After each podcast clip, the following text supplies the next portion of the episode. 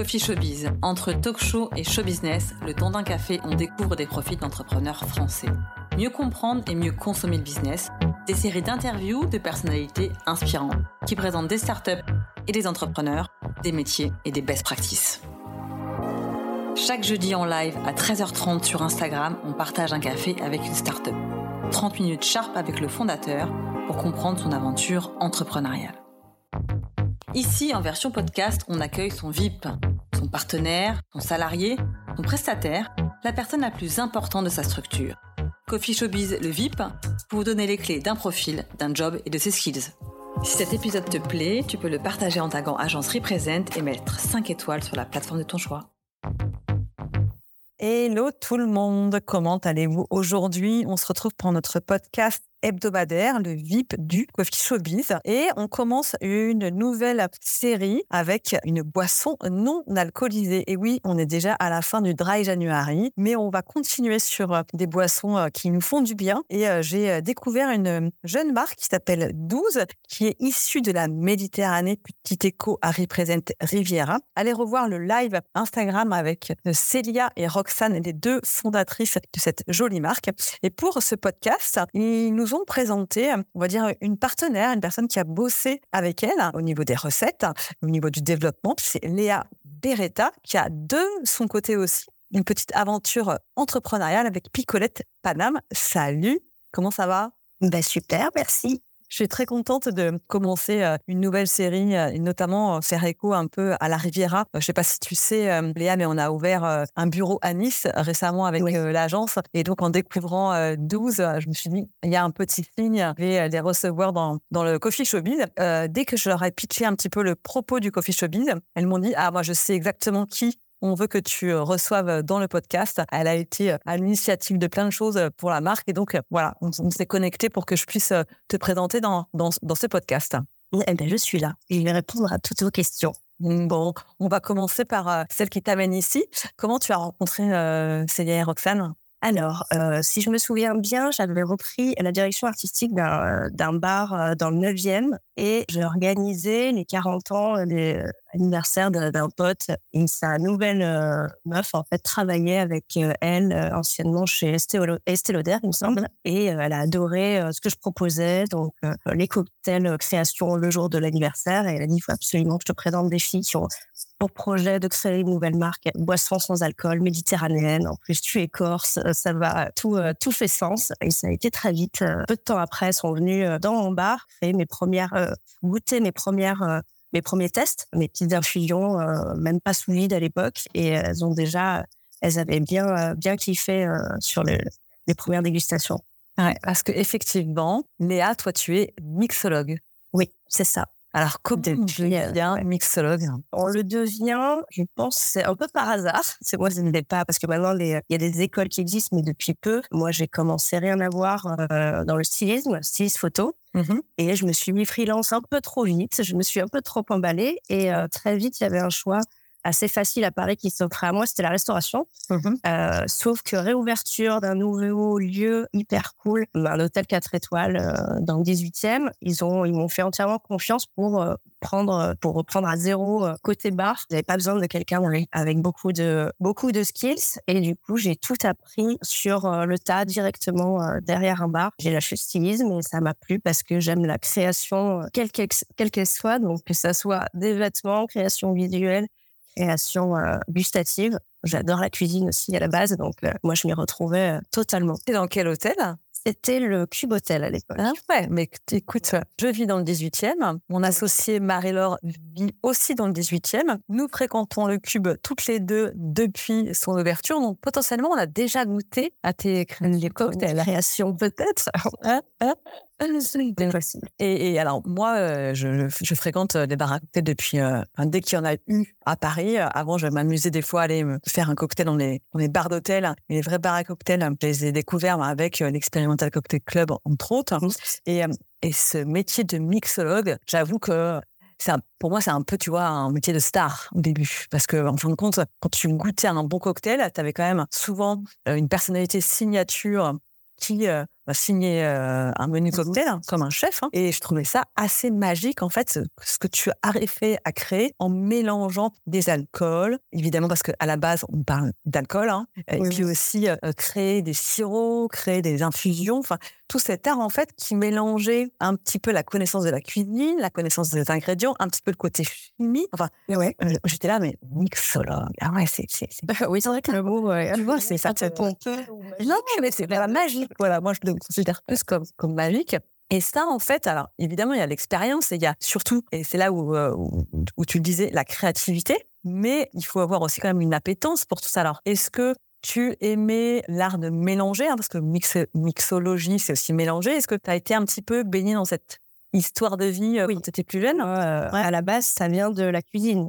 J'ai toujours adoré cuisiner et pas pour refaire des plats euh, grand-mère euh, où tu lis une recette, tu mets tout et tu attends. Moi, depuis toute petite, j'ai toujours adoré trouver des associations improbables. Quand je vais au restaurant, que je goûte quelque chose, j'ai envie, je le vois très bien en cocktail. Enfin, je peux réussir à trouver comment on fait tel ou tel goût. Ouais, c'est une passion qui, ça m'a toujours ça m'a toujours touchée depuis euh, toute petite. Mmh. Pour moi, c'est un certain don. Hein. Euh, alors moi, j'aime bien cuisiner et, euh, j'ai l'art, on va dire, de la mixologie aussi en cuisine. Je vais rarement me figer sur une recette, mais plutôt avec mes inspirations, croiser des goûts et des couleurs et un, on va dire une mise en scène dans une assiette pour donner envie. Je le fais plutôt à l'instinct. Mais ça, ça, oui, moi aussi, c'est pas mal à l'instinct et ça peut me porter préjudice maintenant. c'est qu'on est obligé de noter nos recettes. C'est ça. Même pour le, retranscrire à quelqu'un.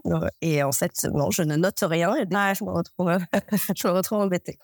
Mais encore, tu vois, je trouve que l'instinct gustatif d'un point de vue nourriture, euh, en tout cas pour moi, il me semble plus inné que l'instinct sur des boissons. Alors, j'ai pas peut-être la culture et le, et le palais des boissons. Ah oui, ça euh, Mais je trouve que d'un point de vue boisson, quand même plus compliqué d'être créatif et de, à l'instinct, à l'impro, mélanger des, des saveurs. Est-ce que, je sais pas, tu as grandi dans la nature pour euh, avoir vu des plantes, avoir euh, peut-être euh, eu un potager ou des herbes aromatiques? Enfin, Qu'est-ce qui fait qu'au niveau gustatif, sur la partie liquide et la partie ah oui, plante, ça se développe plus? Parce que pour le coup, psologie aussi, sur la partie non alcoolisée, elle est beaucoup basée là-dessus et c'est aussi là-dessus que les, que les, les recettes de douce se sont, se sont mises en scène. Et oui, comme je te disais, donc je suis euh, ajaxienne, je suis corse. Donc avec un euh, grand jardin, on avait une agrumeraie, un potager euh, et le maquis juste à côté. Donc, ouais. le, les plantes sauvages, la myrte, le thym, l'immortel, le romarin, j'ai été baignée là-dedans. Mmh. Donc voilà, et les agrumes, tout ce qu'on peut faire, de, que ça soit de la fleur à l'écorce, mmh. aux feuilles, aux zestes, à tout ça. J'ai déjà travaillé euh, très jeune euh, mes propres sirops, par exemple, sans savoir avant ce que j'allais faire, hein, juste pour euh, imbiber un gâteau peut-être ou c'est ça, ouais. une limonade. Enfin, c'est pas mal les choses qu'on trouve dans le jardin, on les transforme très vite. Ah, c'est fou. Quand, dans, dans cette émission là qu'on est en train de faire ensemble, j'ai fait une série sur aussi les spiritueux euh, l'année dernière, donc l'art de créer des, des alcools. Je me rappelle d'un échange avec euh, Guillaume Rapneau, qui est un des euh, cofondateurs de la vodka Film. C'est la marque de vodka qui a été créée par Charles de BD. Voilà. Et en fait, il m'expliquait que pour réussir à avoir cette recette, la recette du filtre, en fait, il avait, c'était Charles Becbédé qui avait écrit un, un, poème de, tu vois, de ressenti, de sensation qu'il voulait avoir en buvant cette, euh, cette vodka. Et il avait livré ce, poème à leur, euh, leur, euh, ben, leur distillerie partenaire. Et que de ce poème, en fait, il avait créé la, la boisson. Donc, des mots et des sensations. On avait coulé la recette. Comment ça s'est passé, toi, avec, avec Célia et Roxane? Est-ce qu'elles t'ont aussi exprimé des sensations, des envies pour que toi, tu crées les recettes? Ou, pour le coup, vous avez vraiment échangé toutes les trois ensemble? On avait au début, euh, ben, elles avaient un, très fort, euh, une très forte envie de véhiculer cet esprit de partage méditerranéen. Mmh. Donc très vite, moi, je me suis inspirée euh, de, cocktails phares avec alcool pour, pour leur, leur proposer des petites pistes. D'accord. Au tout début, sur un spritz, par exemple, sans alcool, refluidité, avec beaucoup d'agrumes, beaucoup de poivre, beaucoup d'épices, des choses comme ça. Mmh. Après, très vite, le pastis, pour moi, c'est la base. Donc, c'est mmh. euh, une des deux boissons qui est poire, anis, shiitake, là sur 12, qui a vraiment été euh, finalisée. Mmh. C'était un petit peu l'idée de, du pastis ou de la moresque euh, qu'on en a. Ah, ouais, bien sûr. Génial. Donc, voilà, on se faisait des petits ping-pong comme ça. Moi, j'étais partie de, de, de, cocktails existants. Comment je peux les faire sans alcool avec mes infusions. On faisait des dégustations. On a fait peut-être au moins six, six rendez-vous pour trouver exactement ce qu'on voulait, mais il y avait toujours on voit, on voit plus ça comme ça, et c'était vraiment un échange des deux côtés. Mmh, ok. Qu'est-ce que moi dans mon expertise, qui se fait ou ce qui se fait pas. Et, Alors, il y a ton expertise de, savoir doser euh, effectivement les saveurs. Il y a aussi un autre truc avec 12, euh, c'est quand même ce côté boisson, euh, comment dire, bonne pour la santé, entre guillemets. Bon, sans sucre, ça on en, reparlera donc avec les filles sur le, live Instagram. Il y a aussi des plantes adaptogènes, des vitamines, des minéraux, des prébiotiques. Est-ce que ça aussi c'est une culture que tu as et tu les as? C'est des ingrédients que tu as distillés en complément?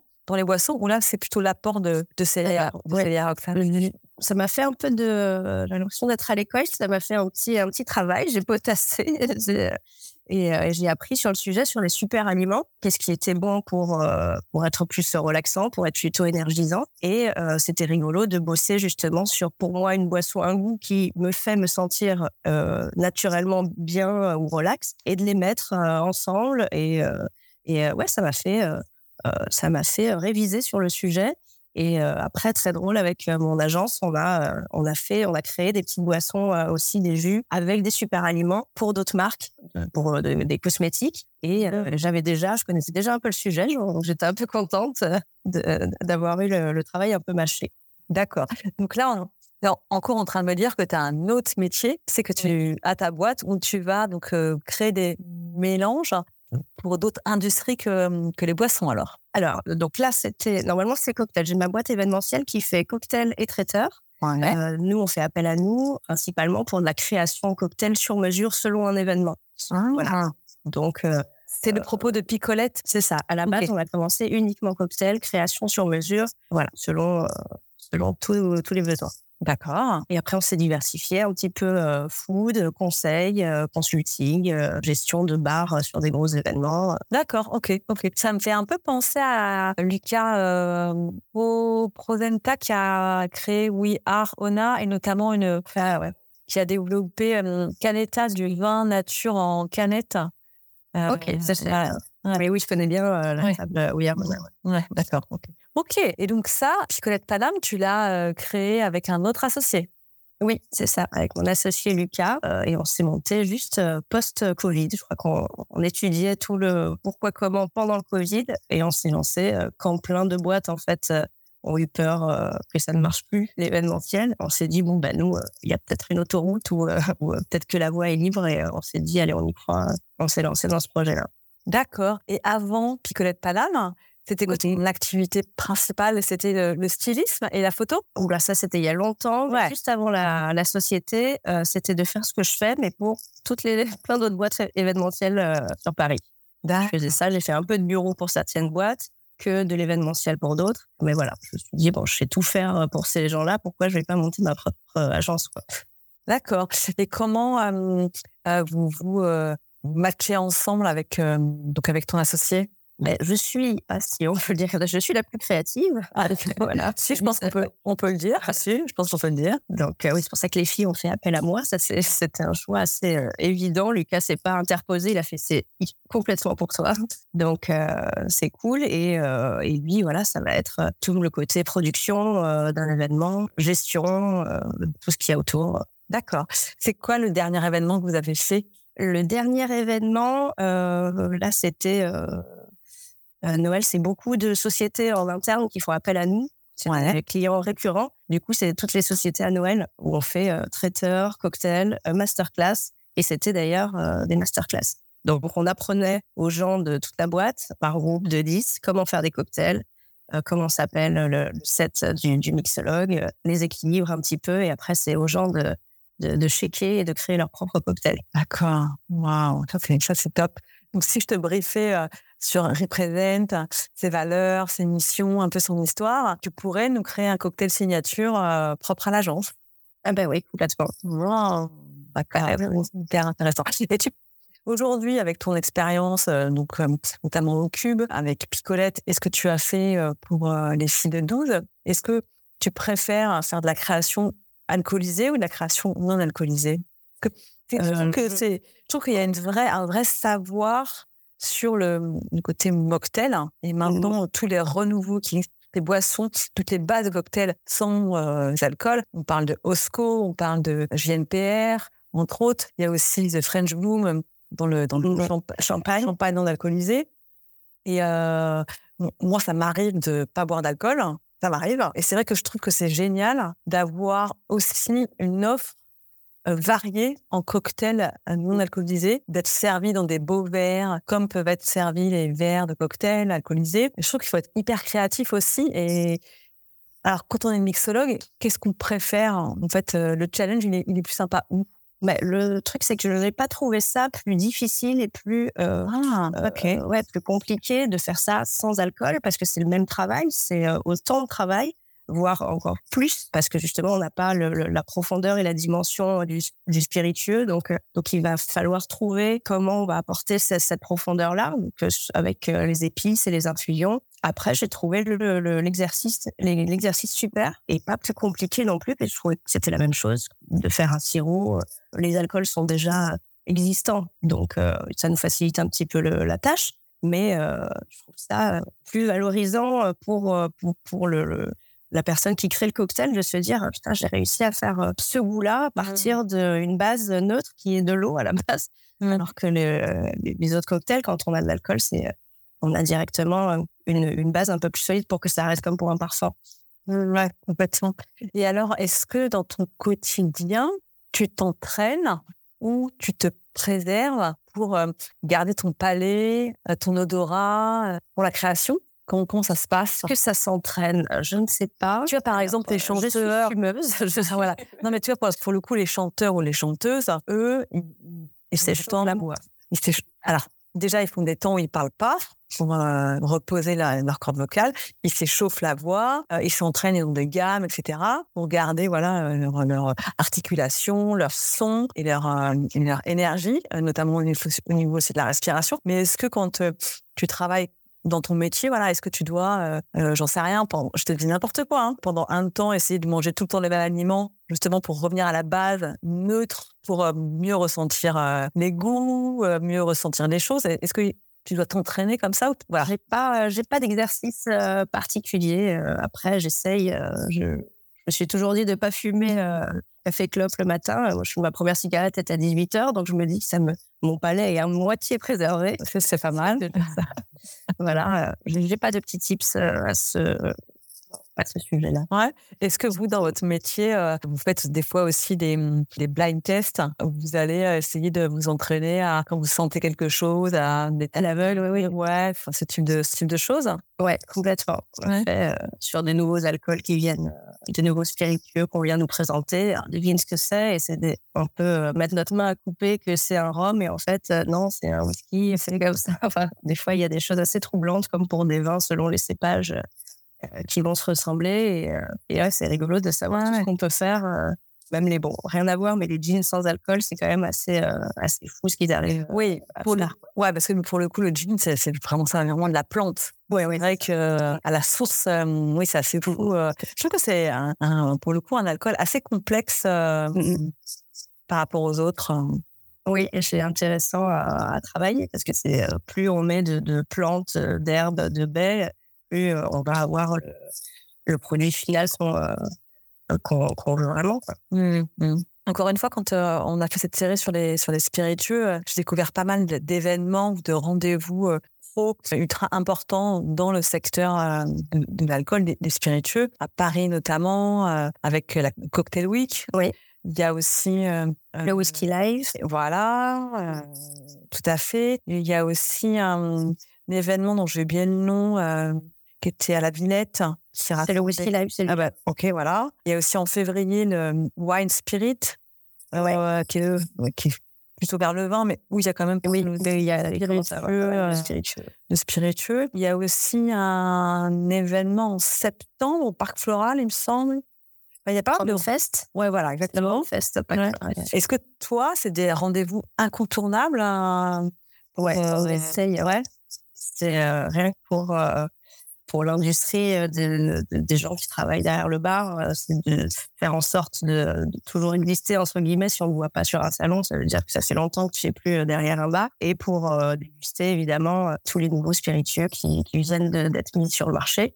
Donc pour rester au courant de tout ce qui se fait, c'est hyper important. Après, il y en a beaucoup qui se ressemblent, il n'est pas nécessaire de les faire tous. Mmh. Euh, mais c'est vrai qu'il y en a au moins euh, un ou deux où je passe. C'est le, le, Whisky Live chaque année qui est un des plus gros. Ouais, c'est vrai qu'il est bien. Voilà.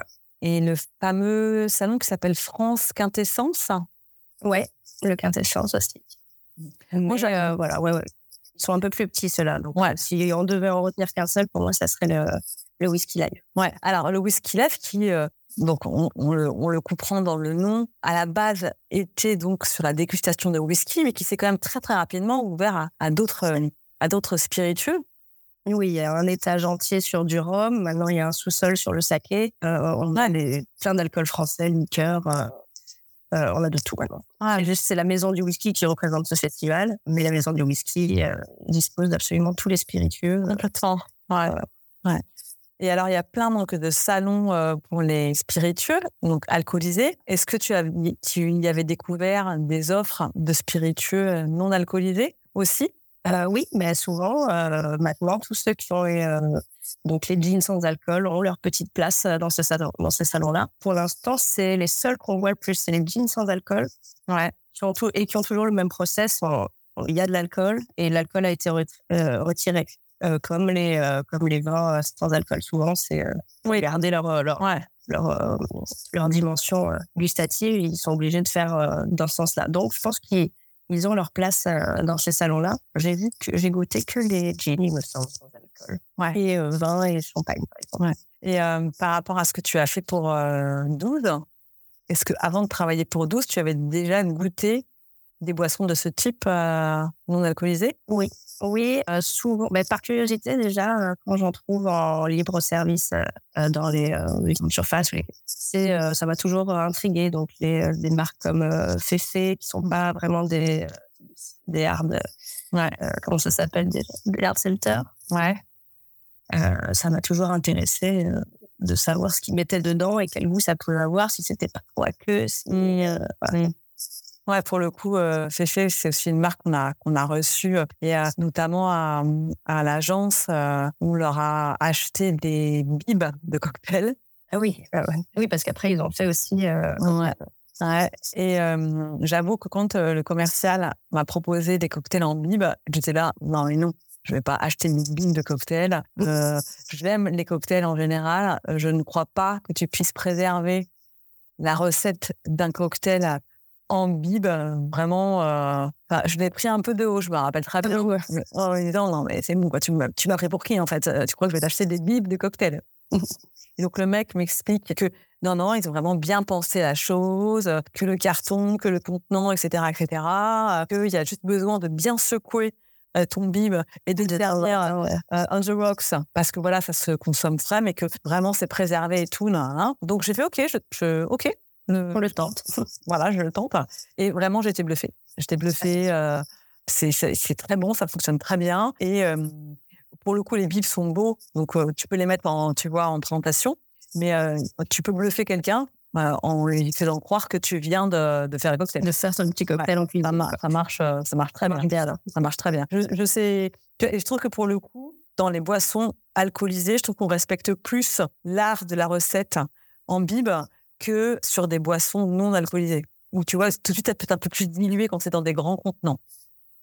Et j'ai rarement vu aussi, euh, c'est peut-être un truc à développer, le, une jolie bouteille grand format et pas des petits trucs individuels. C'est euh, moins un truc de partage, c'est chacun pour soi son petit truc sans alcool. Alors que euh, si ça peut être bien travaillé, ça peut, on peut l'avoir en plus grand format. Ouais, complètement. Pour le partager. Ouais, non mais complètement. Bon après, si on revient à notre histoire avec 12, là on est sur, de, sur des canettes. Mmh. Mais tu vois, par rapport à ton côté créatif, ce que tu racontes, quand tu me parles de la façon dont tu as travaillé, quand tu me parles de, toi, je trouve que la DA de 12, ça matche bien avec la façon dont tu te racontes. Alors j'imagine que ça, ça a dû être fait en parallèle, mais tu es à, l'aise avec la DA des filles, avec le ah, déco, complètement, avec le ouais, ouais, typo. Tout de suite parler, quoi. Ouais. Et alors, ça s'est construit en parallèle de tes recettes? Ou après Je pense qu'elles avaient déjà leur idée. Leur truc, ouais. Un petit peu. Et moi, j'avais pas les visuels. Quand j'ai créé, j'avais, il y avait aucun visuel, par exemple. J'avais, moi, j'avais fait ma, petite présentation un peu méditerranéenne, mais c'est pas, elle m'avait pas envoyé une, elle une presse de, de ce qu'elle avait envie de faire. Ouais. Donc, je pense que voilà, on avait compris l'idée partage méditerranéen. On était sur le, la même longueur. Et alors, euh, est-ce que aussi, quand tu crées les recettes, tu visualises un moment, un momentum de consommation? Est-ce que je vois à la fin le, le ouais. tunnel? Ouais, c'est ça. Euh, ben c'est vrai qu'il y avait comme une, une petite fierté quand on a le produit fini, de se dire c'est quand même des longues démarches. Euh, des longs testings, euh, des, des, questionnements de est-ce que ça va marcher, est-ce que c'est un goût euh, pas trop pas trop clivant. C'est beaucoup des, des, des questions qu'on s'est posées pendant le, le, process de création parce qu'on s'est dit est-ce que le zatar, honnêtement, est-ce que c'est en boisson, est-ce que ça va pas être un peu trop compliqué? Les gens le connaissent que depuis quelques années. Ouais. Voilà, on était constamment dans, dans, dans, ce genre de, de questionnement et on, est ravis de voir le, les produits finaux. Quoi. Ouais, en tout cas, moi, en ayant euh, préparé ce rendez-vous avec euh, avec euh, Léa, en t'écoutant et en regardant euh, l'identité visuelle de 12 et notamment l'esthétique des photos qui sont relayées sur le site ou sur les réseaux sociaux. Je trouve ça super cohérent. D'un point de vue agence, avec mon background de communication, je trouve ça aussi très frais et assez différenciant de ce qu'on a vu déjà jusqu'à aujourd'hui. Et c'est une nouvelle proposition de valeur que je trouve euh, vraiment, vraiment chouette. Et euh, je suis contente bah, de t'avoir accueilli dans ce podcast pour que tu, ne, tu nous parles de, de tout ça. J'avoue que c'est une belle rencontre entre toi, Célia et Roxane. Et c'est ça aussi qui fait les belles histoires en, en, entrepreneuriales et qui fait que voilà, on arrive à faire des, des choses. Bon, ça s'est passé comme ça, vous vous êtes matchés. Ouais, c'est qu'il n'y a pas de hasard. Exactement. Je pense que c'est que le début de l'histoire de 12. Hein. On est à deux référentes aujourd'hui. Euh, mais allez revoir le live sur Instagram pour euh, savoir ce qui va se passer par la suite. Merci encore en tout cas pour euh, ta disponibilité. Merci à toi. Et puis j'espère que j'aurai l'occasion de te retrouver derrière un bar pour goûter tes créations. Mais carrément, je vous invite tous à venir les goûter avec moi. Bon, et eh ben voilà, c'était euh, le podcast avec euh, Léa Beretta, la fondatrice de Picolette Paname, qui a créé les recettes de 12 drinks. Allez revoir sur Instagram, Agence Represent, le live avec donc Roxana et euh, Célia. Et d'ici là, on se retrouve la semaine prochaine pour un nouveau podcast. Salut tout le monde!